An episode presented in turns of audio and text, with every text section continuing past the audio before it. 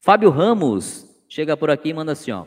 Boa noite a todos. Gostaria de saber o tempo em média que demora para o processo após o convite ser entregue à loja, juntamente com toda a documentação. Obrigado. Meu querido Fábio Ramos, obrigado por estar conosco aqui na nossa live de número 70, tá? Obrigado por pela, pela sua pergunta.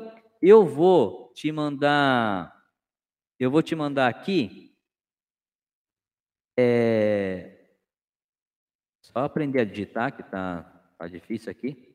Eu vou te mandar aqui um link, tá? Para você dar uma olhada depois.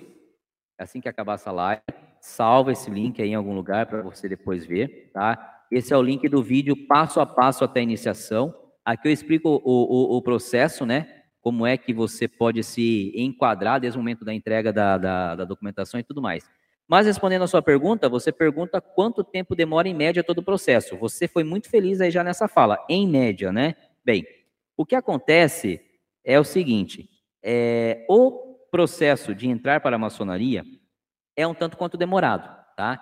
Em média, em média, ele demora de um ano a um ano e meio, tá? Por que, que eu friso bem a palavra em média?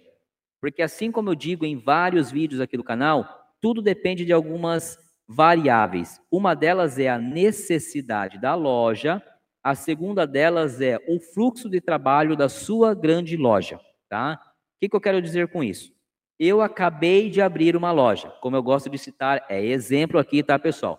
Acabei de abrir a loja Bode Pensando, tá? O que, que eu quero nesse momento e o que, que eu preciso para que a minha oficina trabalhe de uma forma é, tranquila e que ocupe todos os cargos? Eu preciso de irmãos. Então, eu vou em busca de iniciações, tá? Então, nesse primeiro momento, eu vou procurar iniciar irmãos o mais rápido possível. Vou perguntar para todos os meus irmãos se tem algum candidato para indicar, para indicar, e quando eu tiver um número bacana, eu vou correr com a documentação. Então, nesse primeiro estágio da loja do Bode Pensando, como exemplo, tá, pessoal? Eu vou querer fazer com que uma iniciação ocorra em três meses, seis meses no máximo. Em seis meses, no máximo, eu vou querer estar iniciando uma pessoa, um, um futuro irmão. Quando a loja já estiver montada, com seu número legal de, de mestres, companheiros e assim por diante, esse intervalo, para mim, vai aumentar. A minha necessidade de iniciar um próximo irmão vai aumentar. Então, talvez vai ter ano que eu não vou iniciar, vai ter, eu vou segurar um pouquinho. Então, por isso que eu falo que o tempo médio é de um ano a um ano e meio. Mas depende dessas variáveis da necessidade da loja e da quantidade de trabalho lá na sua grande loja, na grande loja da qual você vai pertencer, tá?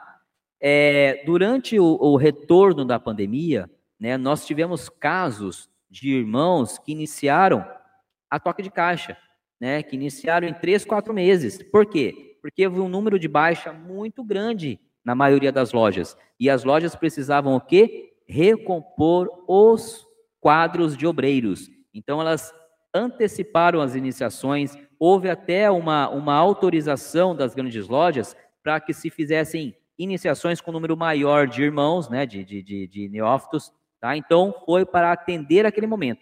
Uma vez que os quadros estejam estabilizados, esse processo de namoro demora um pouco mais. Então, em média, é de um ano a um ano e meio. Agora, quando você fala é, que já entregou a documentação para a loja, né, para a sua loja, Aí isso tem que se estreitar, porque assim como a gente viu lá atrás, né, tudo isso tem um prazo. O acabou de me ajudar reforçando. Então, as suas certidões, toda aquela documentação burocrática que você precisou entregar para sua loja, ela tem uma validade de seis meses. Então, pós-entregue da documentação, você tem esse intervalo, a sua loja tem esse intervalo para correr com envio de sua documentação para a secretaria da sua grande loja essa secretaria fazer o seu registro como maçom, mandar o seu placê para a loja e se marcar a iniciação. Prazo de seis meses, então, pós entrega da documentação é o limite máximo, por quê? Porque do contrário, essas certidões vencerão e você terá que correr atrás de todas elas novamente.